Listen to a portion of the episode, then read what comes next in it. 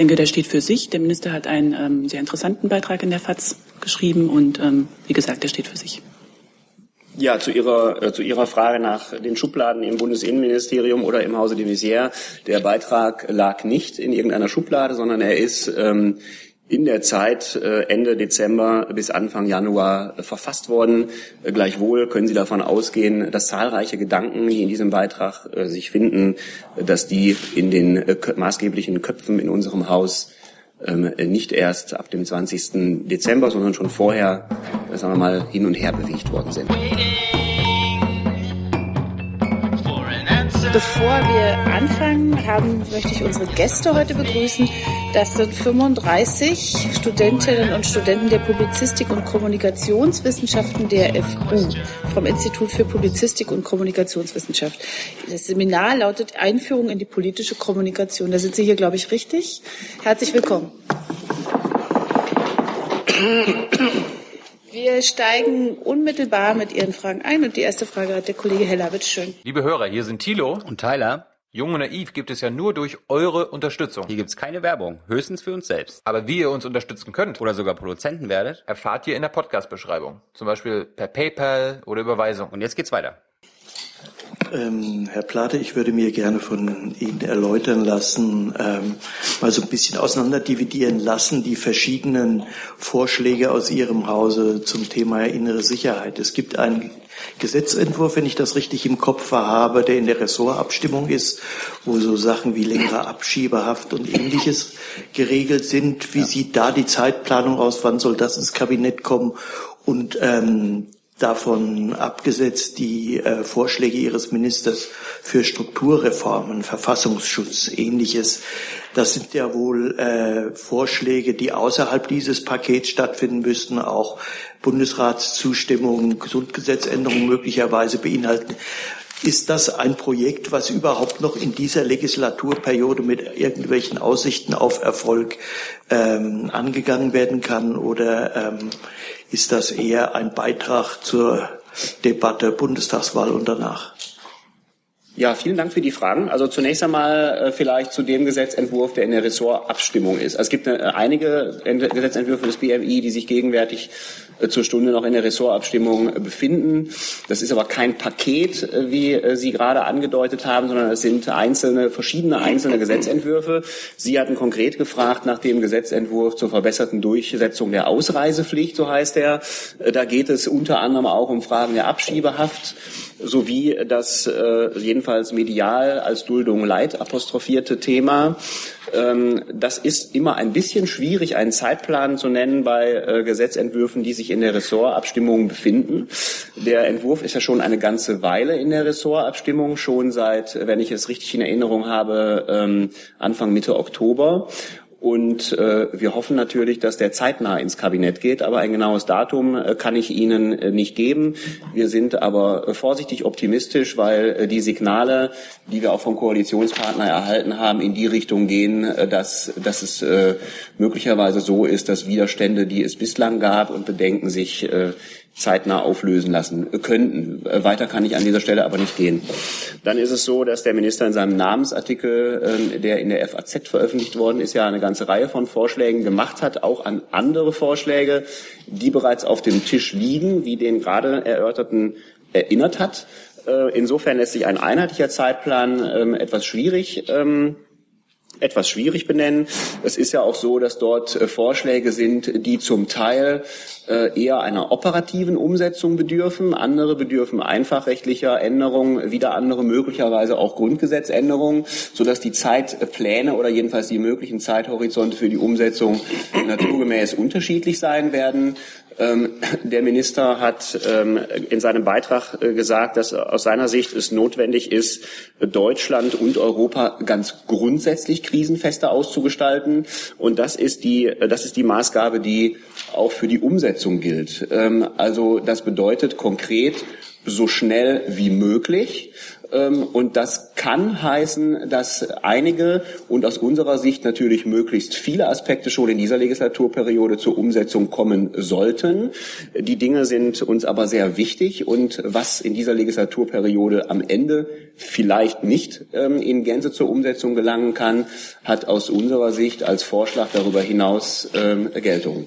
Könnten Sie das noch mal konkretisieren in Bezug auf den Vorschlag äh, Verfassungsgerichtskompetenzen? Nicht Verfassungsgericht, sondern Bundesverfassungsschutz. Ja Gott, jetzt komme ich völlig durcheinander. Ähm, jedenfalls die, die Aktivitäten in diesem Bereich zu konzentrieren auf den, auf den Bund. Ja. Äh, ist das etwas, was noch Aussicht hat, in irgendeiner Weise in dieser Legislaturperiode äh, final behandelt zu werden? Oder muss man da realistischerweise sagen, dass es zu viel, um es jetzt zu schaffen? Das wird sich, das wird sich zeigen müssen. Ich verstehe den Wunsch nach Konkretisierung. Ich will nicht verhehlen. Auch ich würde das an dieser Stelle gerne schon sagen können. Aber die weiteren Gespräche und der Verlauf der politischen Debatte, äh, zu der der Minister einen Anstoß mit dem, äh, seinem Artikel liefern wollte und nach meinem Eindruck auch geliefert hat, äh, dieser Verlauf wird zeigen, was noch in dieser Legislaturperiode zur Umsetzung gelangen kann und was gegebenenfalls dann möglichst zügig äh, zu Beginn der neuen Legislaturperiode angegriffen werden muss. Äh, die das ist aber ganz klar natürlich, dass unser Wunsch ist, dass das alles möglichst zügig angegangen wird. Aber äh, da wir ja in einem ähm, gewaltenteiligen Rechtsstaat, der auch föderalistisch geprägt ist, leben, ist es so, dass nicht alles sozusagen einseitig verfügt werden kann, so dass der Einfluss auf den Zeitplan einer ist, der nicht unilateral beim Bundesinnenminister liegt so dass ich da ähm, um Ihr Verständnis bitten muss, dass das nicht für jede Maßnahme, auch nicht für die, nach der Sie konkret gefragt haben, ein ganz konkreter Zeitplan hier heute von mir benannt werden kann. Ich habe äh, hier den Kollegen Jung und den Kollegen Steiner auf der Liste. Ist das korrekt? Wir, wir bleiben jetzt erstmal bei diesem Thema, ja? Bitte. Okay, dann ist jetzt erstmal der Kollege Jung dran. Bitte schön. Ja, ein paar Verständnisfragen ans ähm, BMJ. Wie bewertet Ihr Haus, Ihr Minister den Beitrag des Ministers de Maizière gestern in der FAZ unter Plate? Ähm, auch eine Verständnisfrage. Lag der FAZ-Beitrag eigentlich schon in der Schublade oder hat Herr de Maizière den über Weihnachten geschrieben? Ich zuerst. Okay. Ähm, also wir würden den Beitrag von Herrn de Maizière äh, weiter an dieser Stelle nicht kommentieren. Warum? Ich denke, der steht für sich. Der Minister hat einen ähm, sehr interessanten Beitrag in der FAZ geschrieben und ähm, wie gesagt, der steht für sich. Ja, zu Ihrer, äh, zu Ihrer Frage nach den Schubladen im Bundesinnenministerium oder im Hause de Maizière. Der Beitrag lag nicht in irgendeiner Schublade, sondern er ist ähm, in der Zeit äh, Ende Dezember bis Anfang Januar äh, verfasst worden. Äh, gleichwohl können Sie davon ausgehen, dass zahlreiche Gedanken, die in diesem Beitrag sich finden, dass die in den maßgeblichen Köpfen in unserem Haus ähm, nicht erst ab dem 20. Dezember, sondern schon vorher, sagen wir mal, hin und her bewegt worden sind. So möchte ich das vielleicht formulieren. Nachfrage dazu. Ich habe jetzt in dem Beitrag nichts über das offensichtliche Behördenversagen, zum Beispiel von Bundesbehörden im Fall Mas äh, Amri gelesen. Äh, ist das kein Thema mehr für den Innenminister? Ist das Thema abgeschlossen? Ja, von einem offensichtlichen Behördenversagen, wie Sie es nennen, äh, kann ich ehrlich gesagt auch zum heutigen Zeitpunkt nichts berichten. Die Auswertung des Falles ist ja gar nicht abgeschlossen. Sie scheinen da andere Erkenntnisse zu haben, sehen insbesondere das wohl bei Bundesbehörden, wenn ich Sie richtig verstanden habe. Bestätigen kann ich das aus Sicht des Bundesinnenministeriums nicht. Der Minister hat ja selber zu diesem Fall, äh, den Sie ansprechen, äh, gesagt, unter anderem in einem Interview mit der Bild am Sonntag, das am 24.12. erschienen ist, dass der Fall selbstverständlich sehr sorgfältig ausgewertet werden wird.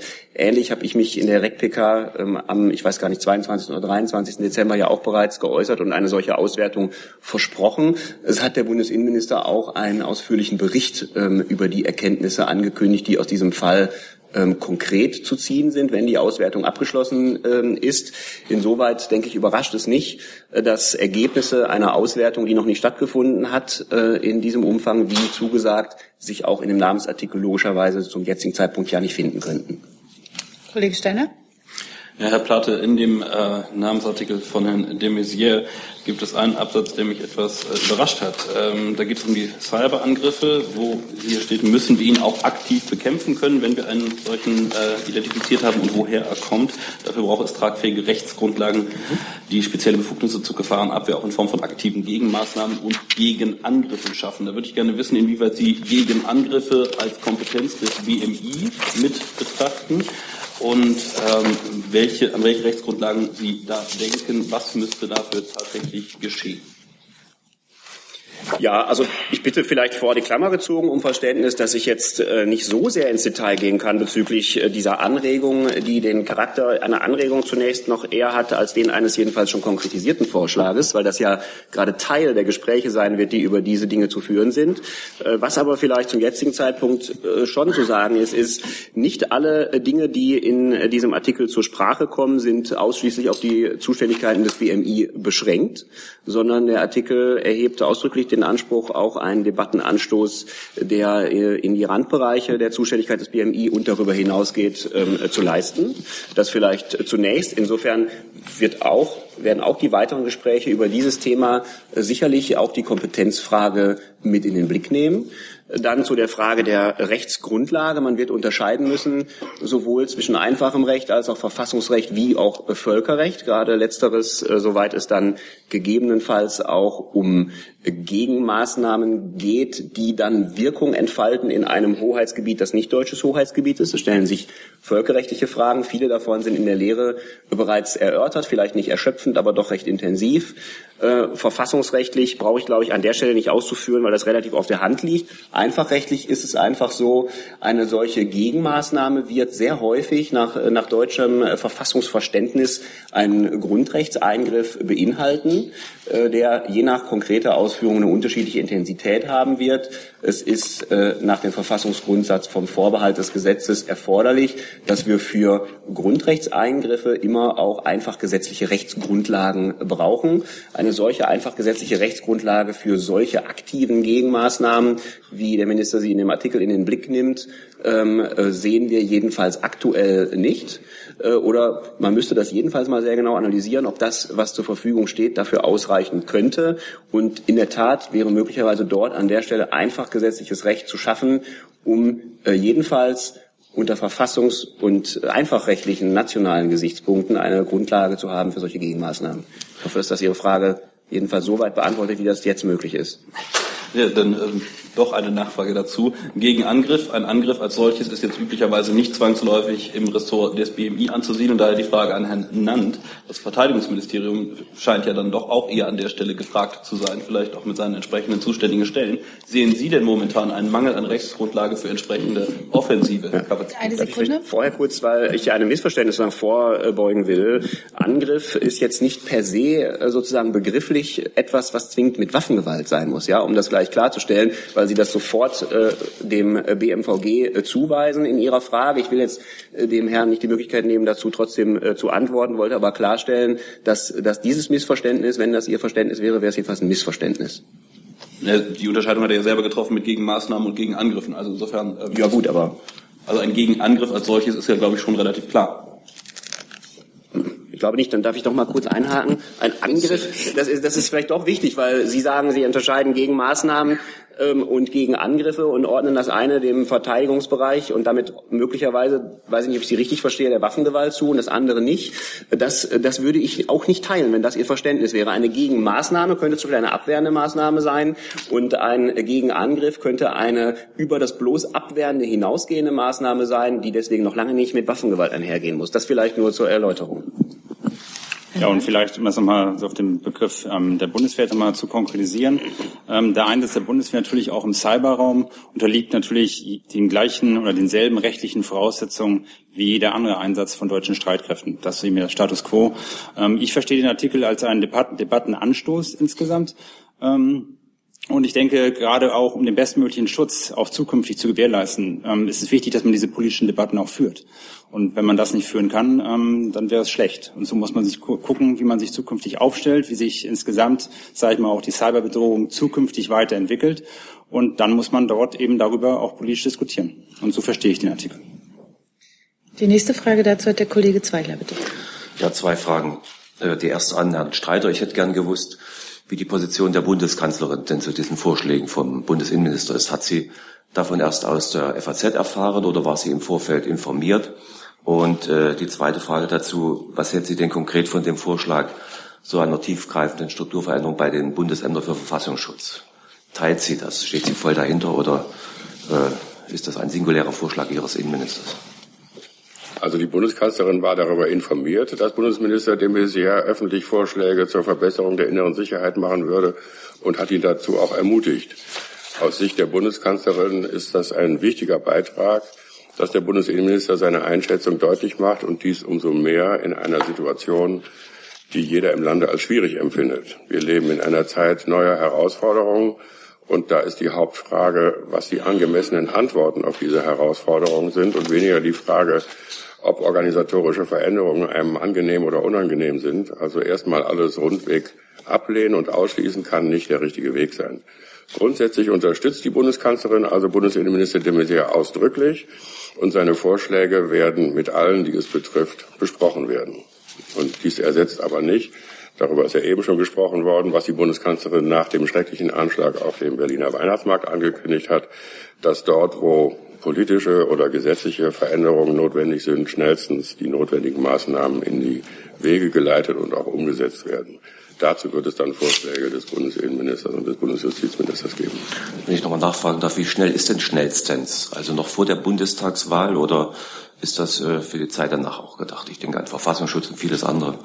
Das ist ein Riesenpaket, das kriegt man nicht so ohne weiteres hin. Von welchem Paket sprechen Sie jetzt? Von den Vorschlägen des Bundesinnenministers, wenn ich das als Paket ja, zusammenfasse. Da habe ich ja gesagt, dass seine Vorschläge mit allen, die es betrifft, besprochen werden.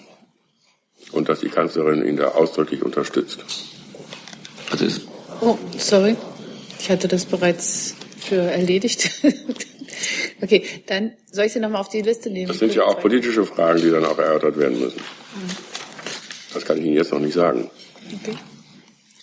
Dann die nächste Frage hat der Kollege Jung, bitte. Ähm, Frau Steffen, wenn Herr de Maizières Beitrag ein Debattenanstoß war, wird der Maas mit einem Gegenstoß kontern? ist da schon was in Planung? Und Herr Plate, ähm, ich zitiere mal den Minister aus seinem Beitrag zum Thema sichere Herkunftsstaaten. Für die Anforderungen an den sicheren Drittstaat sollte dann gelten, dass sie erfüllt sind, wenn am sicheren Ort menschenwürdige und sichere Aufnahmebedingungen gewährleistet werden. Heißt das am sicheren Ort, an einem sicheren Ort in dem bestimmten Land? Will er einen Ort haben, der sicher ist? Das reicht dem Minister. Achso. Ja, ich mir vor. Ja, Herr äh, Bundesminister Maas oder Justizminister Maas hat sich ja am 23.12. dazu geäußert. Und zwar, ich zitiere, ich bin mir mit dem Bundesinnenminister einig, dass wir über die rechts- und sicherheitspolitischen Konsequenzen gemeinsam sehr zügig im Januar beraten werden. Klar ist, unsere Sicherheit und unsere Freiheit müssen wir mit allen unseren zur Verfügung stehenden rechtsstaatlichen Mitteln schützen. Und Herr Maas hat sich bisher aber noch nicht mit Herrn de Maizière beraten, richtig? Ich glaube, ich habe ihm vorgelesen, sehr zügig im Januar, zeitnah. Die Frage war ja, dass er es bisher noch nicht getan hat. Offensichtlich, wenn ich Ihnen antworte, zeitnah hat er das noch nicht getan, aber Sie sind stetig im Gespräch und in fortlaufenden Abstimmungen. Ja, vielleicht zu Ihrer Frage würde ich sagen, Auslegung des Begriffs Ort in dem Zitat des Ministers. Ähm, also eine solche Auslegung, wie Sie sie nahelegen, ist zu eng. Wie hat er es gemeint? Es geht ja in dem Satz, den Sie vorgelesen haben, um den Begriff des sicheren Drittstaates. Darauf bezieht sich der Begriff Ort und damit ist, glaube ich, ehrlich gesagt, ähm, alles klar. Dieser sichere Drittstaat muss in der beschriebenen Weise eine Sicherheit bieten. Gut, ich nehme Sie gerne wieder auf die Liste, Kollege Jung, aber äh, es sind auch noch andere dran. Und zwar erstmal der Kollege Heller, bitte. Möchten Sie auf die Liste? Okay. Ich wollte noch mal ganz profan nachfragen, Herr Plate, wie, wie geht es beim Minister jetzt weiter? Wird er diese Diskussion jetzt erstmal führen äh, im Rahmen so der Innenministerkonferenz oder hat er vor, nach dem doch sehr vielstimmigen äh, Echo auch gerade von den Ländern, von den Bundesländern, vielleicht seine Amtskollegen aus den Bundesländern mal zusammenzuholen und über seine Vorschläge, gerade die Strukturvorschläge, die ja besonders strittig sind, zu sprechen? Der Minister wird natürlich mit allen relevanten Akteuren Gespräche zu den Vorschlägen führen. Dass die äh, Länderinnenministerkollegen dazugehören, äh, ist, glaube ich, völlig selbstverständlich. Hat der Minister auch gestern noch mal in seinem Interview, äh, das er im Heute-Journal gegeben hat, ausgeführt. Das kann ich gar nicht großartig weiter präzisieren, in dem Sinne, dass ich jetzt ein Datum oder eine Uhrzeit nennen könnte.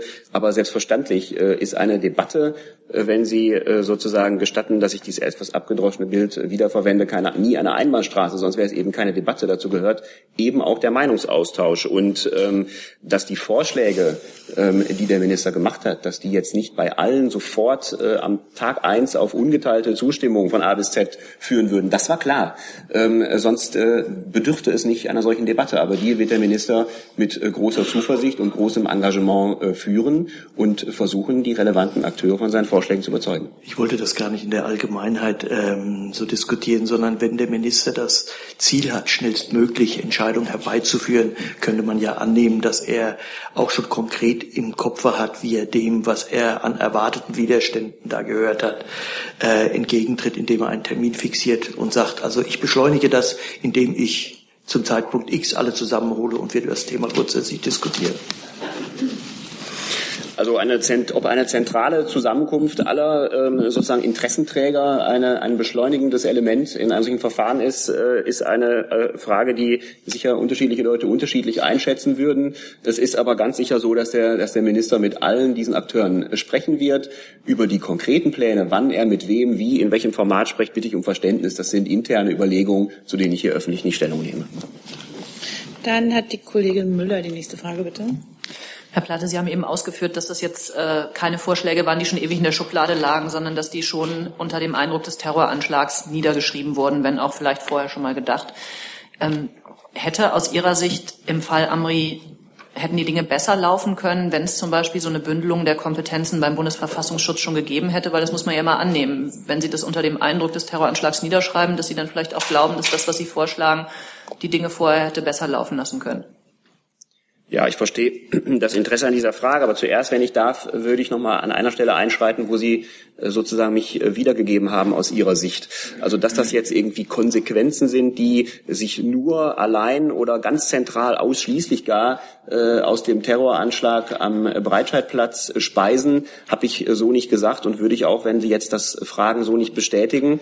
Ähm, so habe ich Sie jedenfalls gerade verstanden. Richtig ist, und das hat der Minister gestern auch noch mal ausgeführt im Heute-Journal etwa, aber ich glaube, auch in einigen anderen äh, Schaltgesprächen, die er geführt hat, äh, dass das äh, vielmehr entstanden ist unter dem Eindruck einer ganzen Reihe von Sicherheitsvorfällen in den letzten Monaten. Und man kann das, glaube ich, sogar über den Verlauf des gesamten letzten Jahres hinaus noch etwas weiter in die Vergangenheit ausdehnen. Ist das eine ähm, Ansammlung und nach und nach eintretende Verdichtung an Erkenntnissen, was aus Sicht des Ministers getan werden muss, um Deutschland und aber auch Europa, es hat ja auch europäische Aspekte, krisenfest leichter äh, zu machen. Insofern erklärt sich auch, wie jedenfalls manche Dinge schon vorher in, äh, in der Gedankenwelt des Ministers und seiner engsten Mitarbeiterinnen und Mitarbeiter eine Rolle gespielt haben, weil sie eben mit nicht nur mit dem zu tun haben, was Ende Dezember ähm, auf dem Breitscheidplatz passiert ist. Ich, ähm, Jetzt weiß ich nicht, ob noch was übrig geblieben ist von Ihrer Frage. Wenn ja, bitte ich um Nachsicht. Vielleicht können Sie das nochmal äh, wiederholen. Ja, Ach so, glauben, im konkreten Fall. Ja,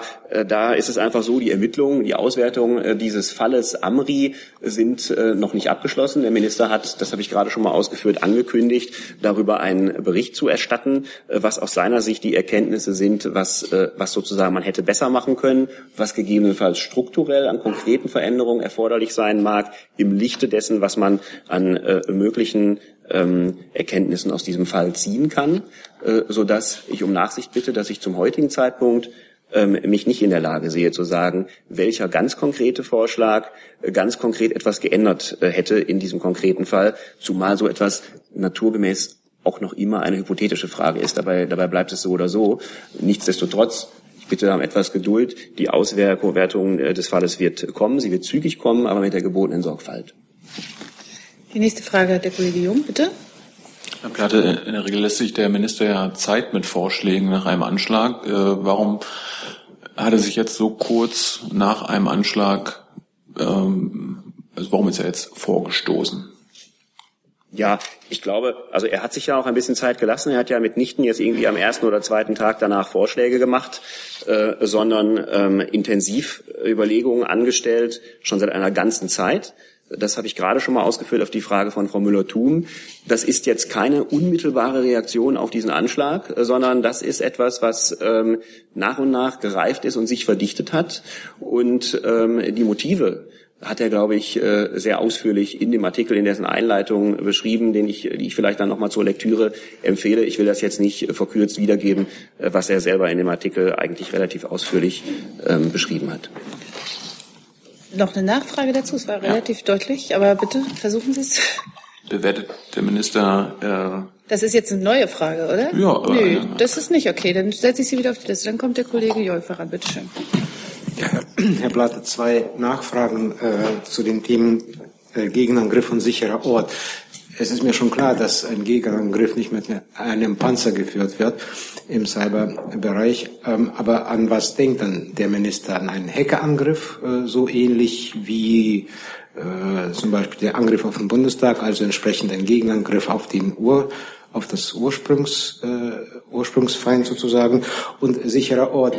Ähm, ist damit vielleicht auch gemeint eine Zone, die oder Zonen, die in den äh, Ursprungsländern unter der Ägide der EU errichtet werden oder etwas in dieser Art? Ja, vielen Dank zunächst zu der Frage ähm, Hackerangriff oder nicht, wenn ich das äh, so aus Ihrer Frage zitieren darf. Eine pauschale Antwort ist da ein bisschen schwierig. Es kommt natürlich auf den konkreten Cybervorfall an, welche ähm, Gegenmaßnahme dort möglicherweise erfolgversprechend äh, sein könnte. Das sind äh, Vielzahl verschiedener technischer Maßnahmen denkbar, je nachdem, wie dieser Cybervorfall, wenn ich das so beschreiben darf, ähm, aussieht. Insofern bitte ich um Nachsicht, dass, äh, dass ich da jetzt keine vorgefertigte technische Lösung anbieten und Ihnen nennen kann, die für alle äh, denkbaren Vorfälle, für die das aber erforderlich ist, passen würde. Zu der zweiten Frage, sicherer Ort. Ich glaube, ein Indiz äh, zur weitere, zum weiteren Verständnis, wie das gemeint ist, äh, ergibt sich schon daraus, dass er in dem Beitrag ja formuliert, dass das ein Standard sein muss, wie er mit der Genfer Flüchtlingskonvention und der Europäischen Menschenrechtskonvention vereinbar wäre. Da gibt es zentrale Vorschriften zu dem Thema, wie die Sicherheit an einem Ort beschaffen sein muss, in dem man jemanden ähm, wieder zurückbringen kann, etwas untechnisch gesprochen. Und äh, das ist der Standard, an den er dabei denkt, wie er auch selber schreibt. Aber ich glaube, ich will Ihnen jetzt nicht die gesamte Rechtsprechung ähm, zur Genfer Flüchtlingskonvention und äh, zur EMRK jetzt hier herunterbeten. Offen gestanden, in allen Details kann ich das jetzt hier auch nicht, aber die ist äh, sozusagen bekannt und öffentlich verfügbar. Das ist der Standard, an den er denkt. Dann ist jetzt der Kollege Jung dran. Bitte schön. Herr Streiter, wie bewertet die Kanzlerin, dass äh, dem Attentäter Amri vom Verfassungsschutz beim Umzug von Dortmund nach Berlin geholfen wurde und der Attentäter dem Verfassungsschutz da schon die genauen Anschlagspläne mitgeteilt hat? Und der Plate, welche konkreten Gegenmaßnahmen sind denn möglich nach einem sogenannten Cybervorfall? Sehen Sie da nochmal auf. Ich kann es kurz machen. Die Bundeskanzlerin wird das überhaupt nicht bewerten, sondern sie wird das dann erst anbewerten, wenn es, äh, wie Herr Platte eben schon mehrfach äh, Ihnen erklärt hat, wenn dieser ganze Fall untersucht ist und diese Untersuchungen abgeschlossen sind. Ja, ich möchte vielleicht, auch wenn die erste Frage nicht an mich ging, dazu äh, sagen, weil das jetzt so im Raum stehen bleibt, der Verfassungsschutz hätte bei einem Umzug geholfen und dergleichen. Also so etwas ist mir jedenfalls nicht bekannt, auch wenn Sie danach nicht konkret gefragt hätten, äh, haben, Entschuldigung.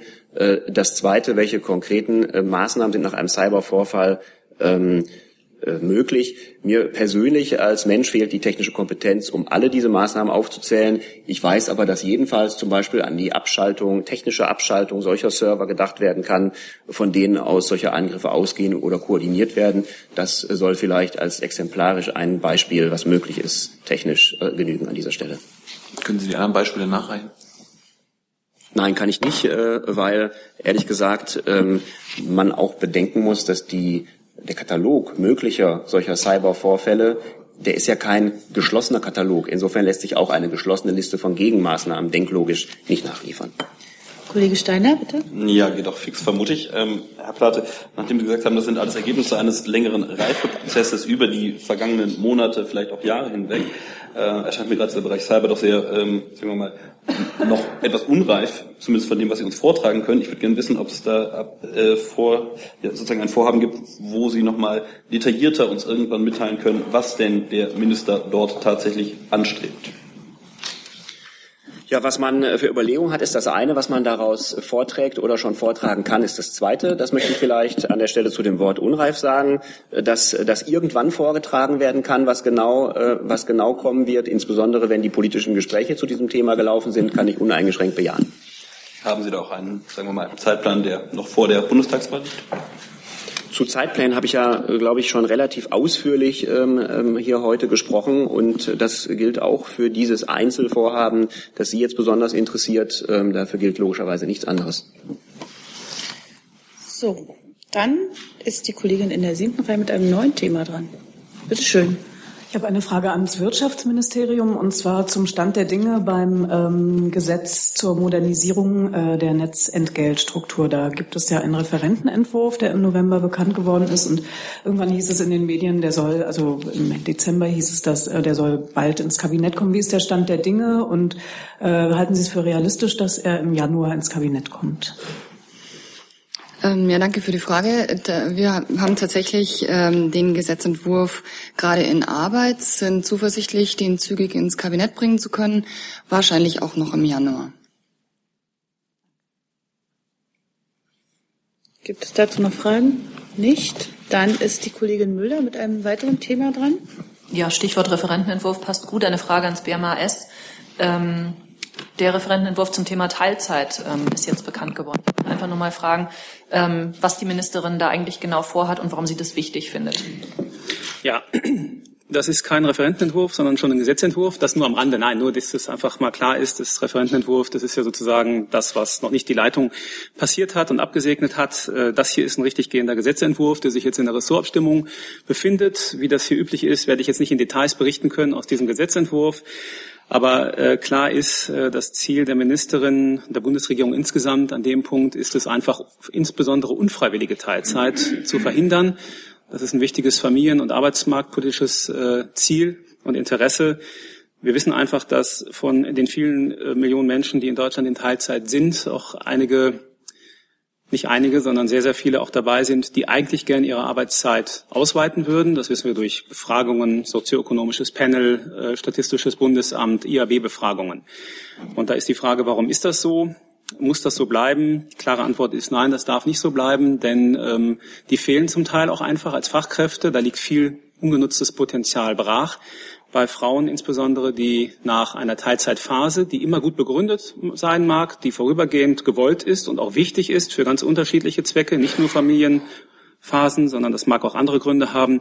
Insbesondere geht es dann darum, also es geht dann darum, Frauen in die Lage zu versetzen, ähm, wieder zu einer größeren oder höheren Arbeitszeit zurückzukehren. Wieder, das muss nicht immer Vollzeit sein, das kann auch ein Aufstocken der Stunden sein. So, darum geht es. Ähm, es ist ja das Recht auf Teilzeit geschaffen worden. Das ist auch gut. Das ist eine gute Institution so. Das ist aber nur die eine Seite der Medaille. Die andere Seite der Medaille ist dann jetzt eben insbesondere vor dem Hintergrund aktueller Entwicklungen äh, das Recht auf Rückkehr in eine ja, umfangreichere Arbeitszeit.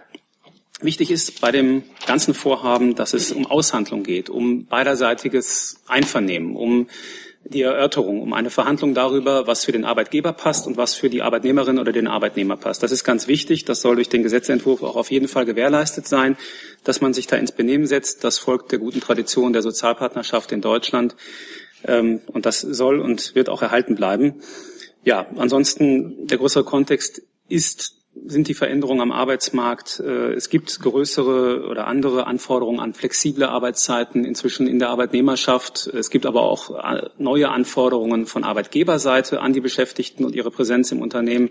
Und das auf neue Art auszutarieren und miteinander in Einklang zu bringen und bei der ganzen Geschichte auch Sicherheit zu erhalten und zu bieten für beide Seiten. Erwartungssicherheit, Planungssicherheit, das alles ist Inhalt, Gegenstand und Ziel des Gesetzentwurfs.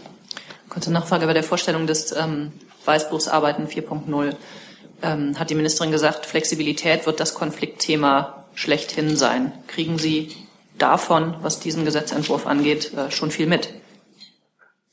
Ähm, ich weiß nicht, ob sie gesagt hat, wirklich, äh, lasse ich mich aber gerne berichtigen, das wird das Konfliktthema sein. Es wird eine Herausforderung sein. Mhm. Das muss nicht immer, ja, das muss nicht immer als Konflikt beschrieben werden. Das, da gibt es äh, Interessen von beiden Seiten an Flexibilität, dass die nicht immer deckungsgleich sind automatisch, sondern in Deckung gebracht werden müssen, dass das eine Anstrengung ist. Das ist völlig unbestritten. Und ähm, ich habe jetzt nicht ganz verstanden, was Sie mit der Frage meinten, ob wir das mitbekommen im Gesetzentwurf. Einfach nur mal fragen, ob Sie schon einiges an Kritik bei sich abbekommen haben. Ja, dieser ganze Diskussionsprozess Arbeiten 4.0, das war ja ein ganz langfristiger Prozess, umfangreich, äh, unter Einbeziehung aller möglichen Akteure in dem Feld. Da ist schon deutlich geworden, dass sowohl auf Arbeitgeberseite als auch auf Arbeitnehmerseite Interessen, Wünsche da sind, die sich mit dem geltenden Rechtsrahmen nicht unbedingt bearbeiten lassen. Und deshalb soll der Rechtsrahmen ja verändert werden. Wie gesagt, immer so, dass er für beide Seiten noch tragbar ist. Und äh, das betrifft ja nicht nur Teilzeit, Vollzeit, sondern das betrifft ja auch diese Experimentierräume, was die Arbeitszeit insgesamt betrifft, also die Präsenzpflichten, die Präsenzwünsche. Die Frage, ob jemand vielleicht am frühen Nachmittag schon geht, um das Kind aus der Kita abzuholen und dann am Abend sich nochmal hinsetzt und was das bedeutet für die Zeit, die zwischen Ende der Arbeitszeit und Wiederbeginn der Arbeitszeit liegen muss. Das soll ja, wie äh, angekündigt, auch in Experimentierräumen mal ausprobiert werden, was man da machen kann, um zu sehen, ob man von diesen ganz starren Strukturen wegkommen kann. Ich sage es aber nochmal, weil das auch hohe Sensibilität hat. Es geht dabei immer um die Erhalt auch der Sicherheit und äh, sagen wir mal, der arbeitsschutzrechtlichen Vorgaben, die natürlich nötig sind und weiterhin nötig sein werden. Dazu eine Frage vom Kollegen Henze, bitte. Ja, vielleicht auch nur nach dem Zeithorizont gefragt. Wie lange wird denn die Ressortabstimmung vermutlich dauern? Ist es eine Sache, die in Wochen erledigt ist? Wird das in jedem Fall noch in dieser Legislaturperiode erfolgen? Was erwarten hm. Sie da? Also das ist ja ein Vorhaben, das auch relativ dezidiert im Koalitionsvertrag niedergelegt ist. Und ähm, ich kann jetzt auch keinen konkreten Zeitplan Ihnen nennen. Ich kann nur sagen, dass wir im Moment guten Mutes sind, äh, dass das ein schnelles Verfahren sein kann und wird. Und das ist unser Ziel auf jeden Fall. Und ich glaube, da spreche ich für die gesamte Bundesregierung, äh, das in dieser Legislatur auf jeden Fall noch ins Gesetzblatt zu bekommen. Dazu der Kollege Steiner, bitte. Äh, Frau Alemanni, hat der Wirtschaftsminister irgendwelche Bedenken, dass diese Regelung schlecht für die Wirtschaft sein könnte? Also ich glaube, der Kollege hat ja gerade ausgeführt, wie die Zeitpläne sind und die Ressortabstimmungen. Und wie Sie wissen, halten wir uns aus regierungsinternen Ressortabstimmungen hier auf der Bank zurück. Gut, dann ist der Kollege Jung mit einem neuen Thema dran. Bitte sehr. Ähm, Herr Schäfer, zu Indien. Die haben in der letzten Woche zwei atomwaffenfähige Interkontinentalraketen getestet. Wie bewertet das die Bundesregierung? Wurde der Botschafter einbestellt? Äh, ich ähm, äh, kann Ihnen zu dem Sachverhalt zurzeit nichts berichten. Ich will gerne versuchen, das nachzureichen. Danke. Dann ist der Kollege Steiner mit einem neuen Thema dran. Bitte schön. Ja, Frage ans BMJV und gegebenenfalls auch im BMI, wenn äh, sprechfähig dazu. Äh, mich würde interessieren, ob Sie eine Einschätzung der Vorratsdatenspeicherung, wie Sie sie wieder auf den Weg gebracht haben, äh, nach dem EuGH-Urteil dazu von Ende Dezember äh, jetzt vorlegen haben, respektive vorlegen können. Ja, meine Kollegin hatte sich ja vor Weihnachten dazu geäußert. Ähm, wir werten das Urteil weiterhin sorgfältig aus. Dabei bleibt es kein neuer Stand. Und die Bundesregierung hält das deutsche Gesetz zur Einführung einer Speicherpflicht und einer Höchstspeicherfrist für Verkehrsdaten für verfassungs- und europarechtskonform. Keine Ergänzung. Okay. Dann ist, äh, Moment, der Kollege der vierten Reihe. Bitte schön. Chase von der Deutschen Welle. Ähm, ich hätte eine Frage an das Gesundheitsministerium. Hoffentlich ist irgendjemand da. Ähm, ich, ähm, laut einer neuen Studie von, äh, von den gesetzlichen Krankenkassen soll ein Drittel der neulich zuge also zugelassenen Medikamente keine Wirkung zeigen. Äh, die Frage ist, wie kann das sein? Und ist das nicht ein Indiz dafür, dass viel Geld äh, hier in diesem Bereich noch einzusparen wäre? Ähm, also die Zahlen kann ich jetzt nicht beurteilen. Ich kann aber dazu sagen, dass das gerade deshalb ja auch, um Kosten auch zu sparen und möglichst neue und hochwertige Arzneimittel auch den Versicherten zur Verfügung zu stellen, das AMNOG hier eingeführt wurde. Das heißt, die Nutzenbewertung und danach die Preisverhandlung. Ähm, das System hat sich auch bewährt. Dazu, dadurch kommt es zu Einsparungen.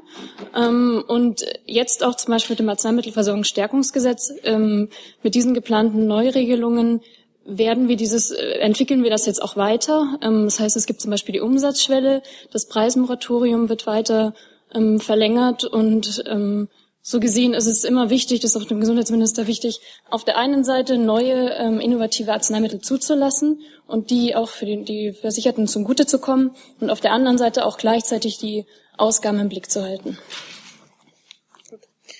Das nächste Thema hat der Kollege Jung. Bitte schön. Herr Schäfer, ähm, zur Rede von John Kerry und ähm, Israel, die hat Herr Steinmeier ja sehr gelobt. Äh, Herr Kerry hat ungewöhnlicherweise sehr oft das Wort Occupation benutzt, Besatzung, das benutzt die Bundesregierung nicht. Äh, Gibt es da jetzt vielleicht auch ein Umdenken?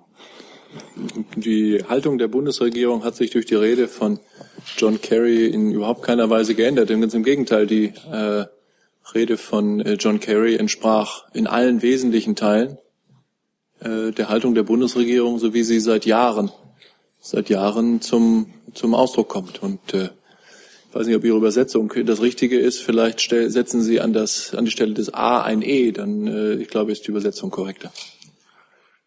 Ähm, sieht die Bundesregierung Ostjerusalem als palästinensisches Gebiet an? Nee, die, äh, der völkerrechtliche Status von Jerusalem ist furchtbar kompliziert und äh, strittig zwischen den äh, Parteien und ungeklärt. Und äh, weil das so ist und weil beide Seiten Jerusalem mit aus ihrer Sicht jeweils sehr guten Gründen beanspruchen als eine Hauptstadt einer staatlichen Identität, einerseits des Staates Israel, andererseits eines zukünftigen Staates äh, Palästina, muss äh, die Frage des völkerrechtlichen und tatsächlichen Statuses von Jerusalem in Verhandlungen äh, zwischen den Konfliktparteien geklärt werden, genauso wie es andere Parameter und äh, Prinzipien gibt, über die sich letztlich nur die Konfliktparteien einvernehmlich einigen können, weil sie eben hochstreitig sind äh, und äh, viele Fragen total ungeklärt. Haben Sie dazu eine Nachfrage? Ja, ich hatte zu Ostjerusalem gefragt. Herr Kerry hat das explizit als palästinensisches Gebiet äh, erwähnt. Sieht die Bundesregierung ja, ja, klar. Das, nee, das Ich glaube, das, was ich gesagt habe, ist kein Widerspruch zu dem, was John Kerry gesagt hat. Im Gegenteil, äh, große Teile von Jerusalem, dazu auch der Teil, von dem Sie vielleicht sprechen, sind jenseits der grünen Linie und sind nicht Teil äh, des israelischen Territoriums. Äh, absolut. Das, da, auch da gibt es zwischen mindestens dieser Administration der Vereinigten Staaten von Amerika und dem amerikanischen Außenminister und der Bundesregierung überhaupt keine äh, Meinungsverschiedenheiten. 0,0. Gibt es noch Fragen zu anderen Themen? Das ist noch ein Thema, bitteschön. Liebe Hörer, hier sind Thilo und Tyler. Jung und Naiv gibt es ja nur durch eure Unterstützung. Hier gibt's keine Werbung, höchstens für uns selbst. Aber wie ihr uns unterstützen könnt oder sogar Produzenten werdet, erfahrt ihr in der Podcast-Beschreibung. Zum Beispiel per PayPal oder Überweisung. Und jetzt geht's weiter.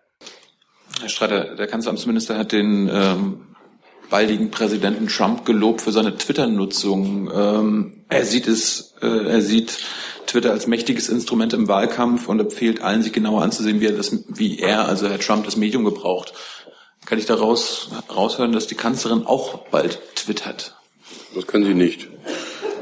Gibt es irgendwelche Gibt andere Cyberaktivitäten, die die, die die Kanzlerin für den Wahlkampf plant? Sollte es da etwas geben, würden wir Ihnen das gerne mitteilen. Gut. Dann danke ich allen für Ihr Kommen und für Ihr Interesse und wünsche noch einen sehr schönen Tag. Wiedersehen.